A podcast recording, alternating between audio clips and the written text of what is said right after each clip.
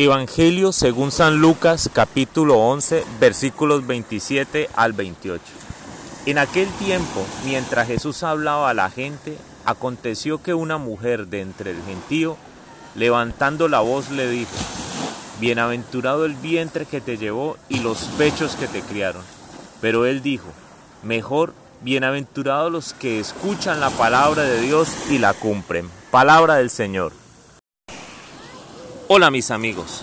Hoy una mujer emocionada felicita a María, la madre de Jesús, porque de su vientre salió tremendo profeta. Y como siempre, Jesús tuvo una excelente respuesta. Más bien, dichosos los que escuchan la palabra de Dios y la cumplen. Con frecuencia encontramos personas que felicitan a quienes hablan u oran. Personalmente me han dicho frases como, qué oración tan bonita, qué enseñanza tan bonita, entonces les pregunto, ¿qué fue lo que más te gustó? Y vuelven y repiten, tus palabras fueron muy bonitas, pero ¿qué fue lo que te llegó al alma? Y repiten, ¿qué palabras tan bonitas?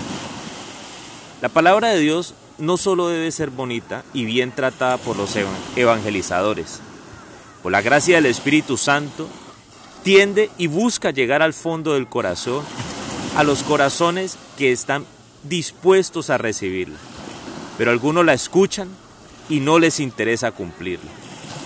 Por eso, por cada palabra bonita que escuchemos, debemos detenernos y pensar qué quiere decirnos Dios. ¿Qué debo hacer entonces con cada palabra que me dices? Recuerda que Dios habla y estas palabras deben retornar a Dios cumpliendo un feliz término. Entonces, ¿qué te dice Dios a ti en este día? ¿Qué debes hacer? ¿Qué oración te resulta de escucharle? Que tengas un bendecido día. Señor Jesús, hoy quiero darte gracias por tu palabra. Darte gracias porque a veces es dulce como la miel y nos hablas con amor. Pero a veces tu palabra también es amarga cuando nos confronta el pecado. Tu palabra también es como un martillo que necesita romper lo que está duro en nuestra vida. Te doy gracias por ella.